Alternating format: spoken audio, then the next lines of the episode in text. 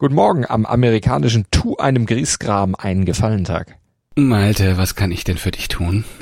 ja, mir reicht schon, dass du dich auch heute Morgen wieder aus dem Bett gepult hast, um mich zu unterstützen. Das ist, ist schon genug, was du für mich getan hast. Aber ich bin eigentlich gar kein Griesgram. Eigentlich habe ich ganz gute Laune, auch morgens.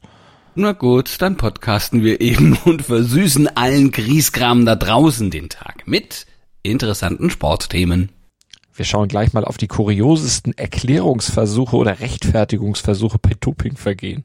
Ja, aber da sind wir wieder beim Kriegskram. Ne? Lothar Matthäus blickt auf die Champions League Duelle, beziehungsweise vor allem auf das Duell Bayern heute Abend äh, in Salzburg.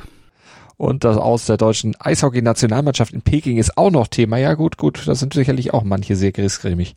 Ja, und jetzt sagen wir ein freundliches Guten Morgen Zustand jetzt wie immer mit freundlicher Unterstützung des Sportinformationsdienstes. Ich bin Andreas Wurm. Und ich bin Malte Asmus und voll gut drauf. Nein, wirklich voll gut drauf. Darüber spricht heute die Sportwelt. Stand jetzt. jetzt. Die Themen des Tages im ersten Sportpodcast des Tages. Stand, Stand, Stand, Stand. Jetzt. Mit Andreas Wurm und Malte Asmus auf mein Sportpodcast.de. Jetzt wissen wir auch, wieso die russische Eiskunstläuferin Kamila Valieva positiv auf Doping getestet worden ist. Naja, na klar.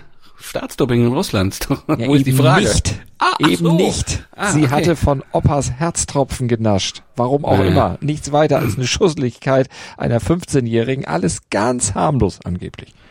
Ja, ja, kurios. Aber nicht die wildeste und kurioseste Erklärung für einen positiven Dopingbefund. Da gab's tatsächlich noch kuriosere. Oh ja, und manche haben so ein bisschen was von Akte X sogar. Bei Radprofi Tyler Hamilton, da war es ein toter Zwilling. So hat er es zumindest damals erklärt. Fremde Blutzellen sind bei ihm damals gefunden worden und die seien von seinem noch vor der Geburt gestorbenen Zwillingsbruder produziert worden. Er selbst sei quasi ein Mischwesen. Ach ja, genau. Oder Radprofi Gilberto Simoni, der wurde zweimal auf Kokain positiv getestet. Seine Erklärung, seine Mutter habe ihm Bonbons aus Peru geschickt, die leider in Coca-Blätter verpackt gewesen seien. Und bei einem weiteren Befund war dann der Tee seiner Tante schuld. völlig klar. Aber noch kurioser ist hier, was Leichtathlet Dennis Mitchell gesagt hat, als er mit einem erhöhten Testosteronwert aufflog. Er hat gesagt, das ist die Folge von fünf Flaschen Bier und viermal Geschlechtsverkehr. Begründung, die Lady hatte Geburtstag, sie verdiente etwas Besonderes. Kennt man ja. Hast du Bier oh in der Blutbahn, Gott. kannst du rammeln. Na komm, lassen wir das. Äh, ja, ja, ja, alles klar. Bei Radsportler Floyd Landis war es übrigens nur Whisky und Bier der Sex fiel da offensichtlich weg, äh, die seinen Testosteronspiegel so ansteigen haben lassen, dass ihm dann aber auch der Tour-Sieg 2006 aberkannt wurde. Und Leichtathlet Linford Christie, dem wurde im Alter von 39 Jahren mal Nandrolon nachgewiesen und seine Ausrede war, ich habe doch nur Avocados gefressen oder mhm. gegessen, aber er hätte schon wirklich fressen müssen, um diesen Grenzwert zu erreichen, nämlich eine ganze Tonne. Okay, aber vielleicht hat ihm ja auch irgendjemand was in die Zahnpasta gemischt, wie Dieter Baumann, wir erinnern uns, oder es war wie bei Leichtathlet Justin Gatlin, äh, denn der soll angeblich, ähm, ja, da soll ein hinterhältiger Masseur die verbotene Substanz über den Hintern in den Körper massiert haben. Das sind Bilder. Stand jetzt aktuell. Kommen wir lieber ganz schnell zum Fußball. Kommen wir lieber zu Bayern in Salzburg. Da müssen sie nämlich heute liefern, die Bayern, nach der peinlichen Niederlage gegen Bochum, um das Ruder wieder rumzureißen und alles, was irgendwo an Kritik aufkam, wieder im Keim zu ersticken.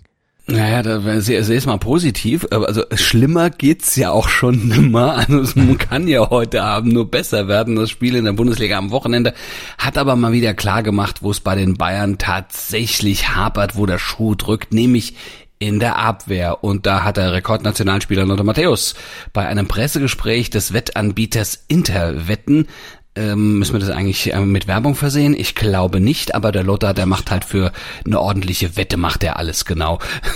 einen, also da hat er also äh, einen ähm, ja, Bestandteil der Münchner Defensive besonders kritisiert.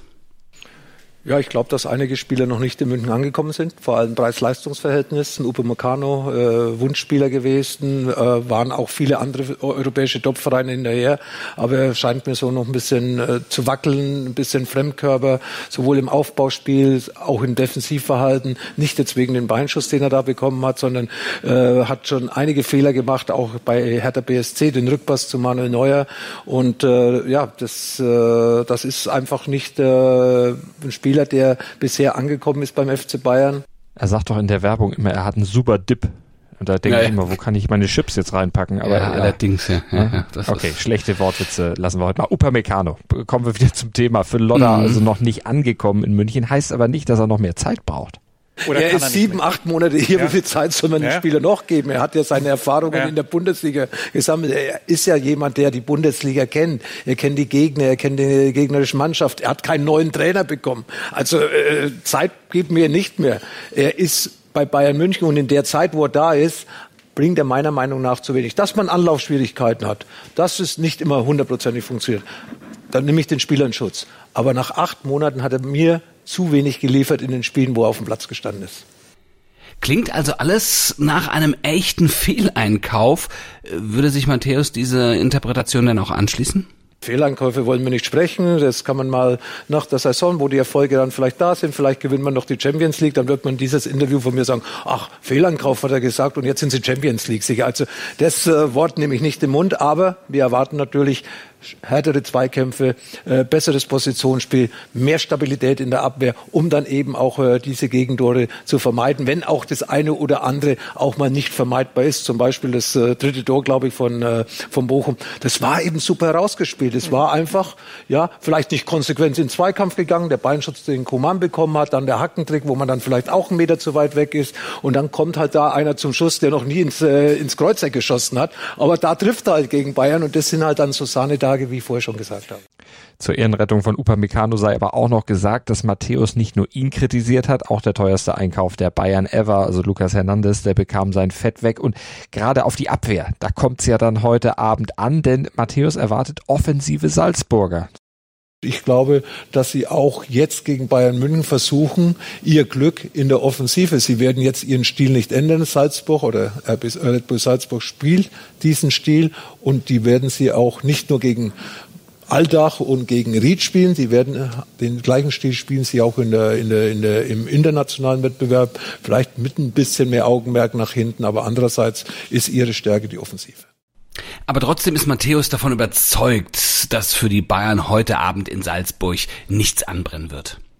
Wenn Bayern München ein Spiel wie in Bochum vergeigt, dann haben sie eigentlich immer eine Reaktion gezeigt. Und deswegen habe ich vorher schon gesagt, eigentlich schade für die Salzburger, dass Bayern jetzt wie so oft eine Reaktion zeigen muss, um eben diese deftige Niederlage in Bochum äh, äh wieder, äh, wieder zurechtzurücken. Ja, und äh, das äh, wird den FC Bayern auch gelingen. Ich mache mir da gar keine Sorge.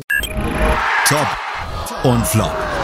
Top des Tages ist Man City, denn die untermauert mit einem Kantersieg gegen Sporting Lissabon ihre Anwartschaft auf den Champions League Titel. 5 zu 0 hieß es nach 90 Minuten in Lissabon. Der Viertelfinaleinzug ist damit Man City wohl nicht mehr zu nehmen.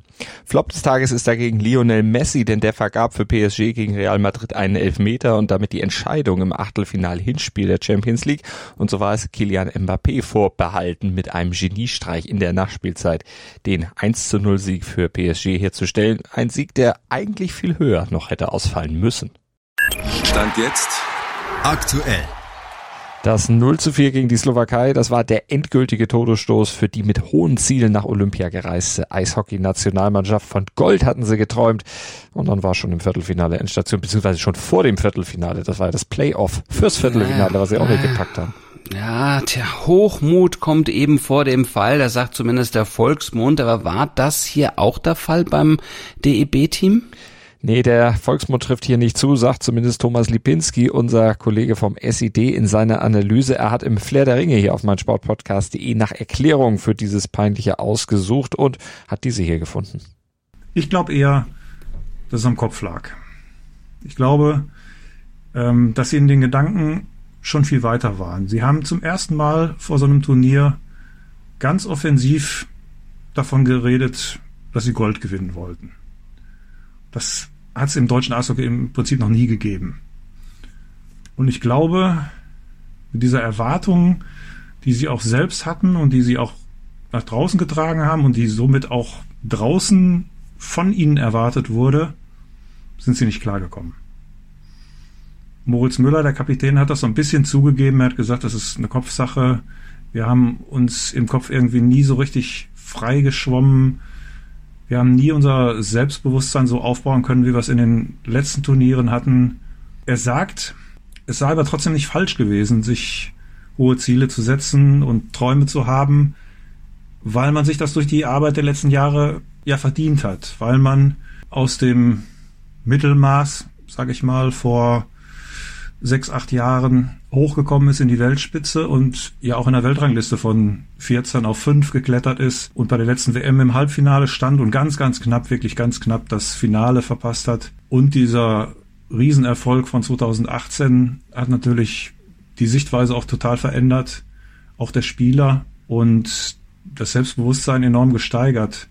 Aber ich bin davon überzeugt, dass letztendlich dieser Druck, den sie sich selbst gemacht haben, der Punkt ist, mit dem sie nicht klargekommen sind. Denn so richtig erklären kann man es anders nicht, weil die Mannschaft ist in großen Teilen die Mannschaft, die im letzten Jahr eine super WM gespielt hat in Lettland, die äh, ins Halbfinale gekommen ist, die gegen Finnland im Halbfinale die bessere Mannschaft war, die eigentlich ins Finale gehört hätte. Und ähm, die gleichen Spieler haben jetzt teilweise erschreckend schlecht gespielt. Die Mannschaft ist also mit dem Druck, den sie sich selbst gemacht hat, nicht wirklich klargekommen, sagt Thomas Lipinski vom Sportinformationsdienst. Sie ist verkrampft, ja, auch weil sie nach dem ersten Spiel spürte, dass die kleinere Eisfläche zusätzliche Probleme bereitet und zu dem Wendepunkt, den sie vor vier Jahren mit Siegen in der Verlängerung und dann im Penaltyschießen auch erreichte, zu diesem Wendepunkt fanden sie diesmal einfach nicht, dass ausgerechnet im ersten K.O.-Spiel gar nichts mehr lief, das war tatsächlich Kopfsache. Tja, entscheidend für das Eishockey ist jetzt aber, was passiert? Was passiert jetzt als Folge? Verlängert Söderholm, der Trainer? Wer wird DEB-Präsident nach dem angekündigten Rückzug von Franz Reindl? Wird das erfolgreiche Konzept der vergangenen Jahre fortgesetzt? Der Weg aus dem Mittelmaß auf Platz 5 der Weltrangliste hoch, da stand Deutschland. Ja, das war langwierig und schwer. Wieder nach unten kann es jetzt ganz schnell und leider auch ganz leicht gehen. Die müssen echt aufpassen. Heute in der Sportgeschichte. Heute vor 38 Jahren, da fuhr bei den Olympischen Spielen in Sarajevo ein Amerikaner auf der Abfahrt allen Ski-Alpin-Stars davon. Bill Johnson, sein Name, damals 24 Jahre alt, ein Blondschopf, groß gewachsen, sympathische Erscheinung, aber es war auch ein richtiges Großmaul, denn dessen Karriere begann ganz ungewöhnlich. Mit 17 stand er wegen Autodiebstahls vor Gericht. Der Richter stellte ihn vor die Wahl ins Skiinternat oder in Knast. Da fiel die Wahl nicht schwer, aber er fuhr dann auch sechs Jahre später schon im Weltcup mit. Also es funktionierte wirklich ganz gut. Aber er ging allen auf die Nerven mit seiner ja rüden, überheblichen Art. Er war, das muss man wirklich so sagen, wohl ein ziemlicher Kotzbrocken und er stürzte nach dem Erfolg von Sarajevo dann sportlich ganz schnell wieder ab. Der machte sich unbeliebt im Team, er konnte sich dann auch für Olympia 88 in Calgary gar nicht mehr qualifizieren. Ja, und ganz aus der Kurve flog er dann 1992 durch dann allerdings einen Schicksalsschlag. Sein jüngster Sohn ertrank mit 17 Monaten im Whirlpool eines Freundes. Johnson stürzte ab, seine Frau verließ ihn mit den zwei anderen Söhnen. Er war dann pleite, lebte in einem Wohnmobil, in so einem Trailer, wollte nicht mehr arbeiten, soff, nahm Drogen, pff, ja, mit 41 Jahren versuchte er dann nochmal ein Comeback, wollte sich für Olympia 2002 qualifizieren, aber dann kam ein richtig tragischer Unfall. Er stürzte bei einem Trainingslauf zu den US-Meisterschaften schwer. Ja, und nach einer Notoperation lag Johnson drei Wochen in Koma. Er überlebte, aber der linke Gehirnhälfte war seitdem geschädigt. Er kämpfte sich dann durch die Reha, durfte 2002 das Feuer in Salt Lake City tragen, aber gesundheitlich ging's mit ihm immer weiter bergab. 2010 erlitt Johnson einen massiven Schlaganfall und er starb am 22. Januar 2016 dann in einem Pflegeheim. Das bringt der Sporttag. Stand jetzt. Die deutschen Biathlon-Männer haben in der Staffel ja nur knapp eine Olympiamedaille gestern verpasst. Nun sind die Frauen heute an der Reihe. Die haben eine Medaille als Ziel ausgegeben, aber Favoritin sind sie nicht. Ah, nee, das ist aber der FC Bayern München. Wir haben es angesprochen im Achtelfinale Hinspiele der Champions League bei Red Bull Salzburg. Los geht's um 21 Uhr und zeitgleich ist der FC Liverpool bei Italiens Meister Inter Mailand gefordert. Und das Sportradio Deutschland hält euch natürlich auf dem Laufenden den ganzen Sporttag lang über alles, was da passiert in Peking und auch sonst in der Welt, also auch in der Champions League dann morgen Abend. Alle 15 Minuten gibt's dazu dann noch frische News und ganz viele Experten aus dem meinsportpodcast.de Universum hört ihr da auch im Webstream auf sportradio-deutschland.de oder über DAB+. Und wir sind morgen früh wieder für euch da im Podcatcher eurer Wahl oder wie immer auf meinsportpodcast.de. Da haben wir für euch Sport für die Ohren rund um die Uhr. Klickt euch einfach mal durch. Bis morgen. Gruß und Kuss von Andreas Wurm und Malte Asmus. Schatz, ich bin neu verliebt. Was? Da drüben. Das ist er. Aber das ist ein Auto. Ja, eben. Mit ihm habe ich alles richtig gemacht. Wunschauto einfach kaufen, verkaufen oder leasen. Bei Autoscout24. Alles richtig gemacht. Dir hat dieser Podcast gefallen? Dann klicke jetzt auf Abonnieren und empfehle ihn weiter. Bleib immer auf dem Laufenden und folge uns bei Twitter, Instagram und Facebook. Mehr Podcasts aus der weiten Welt des Sports findest du auf meinsportpodcast.de. Schatz, ich bin neu verliebt. Was? Drüben. Das ist er. Aber das ist ein Auto. Ja, eben. Mit ihm habe ich alles richtig gemacht. Wunschauto einfach kaufen, verkaufen oder leasen. Bei Autoscout24. Alles richtig gemacht.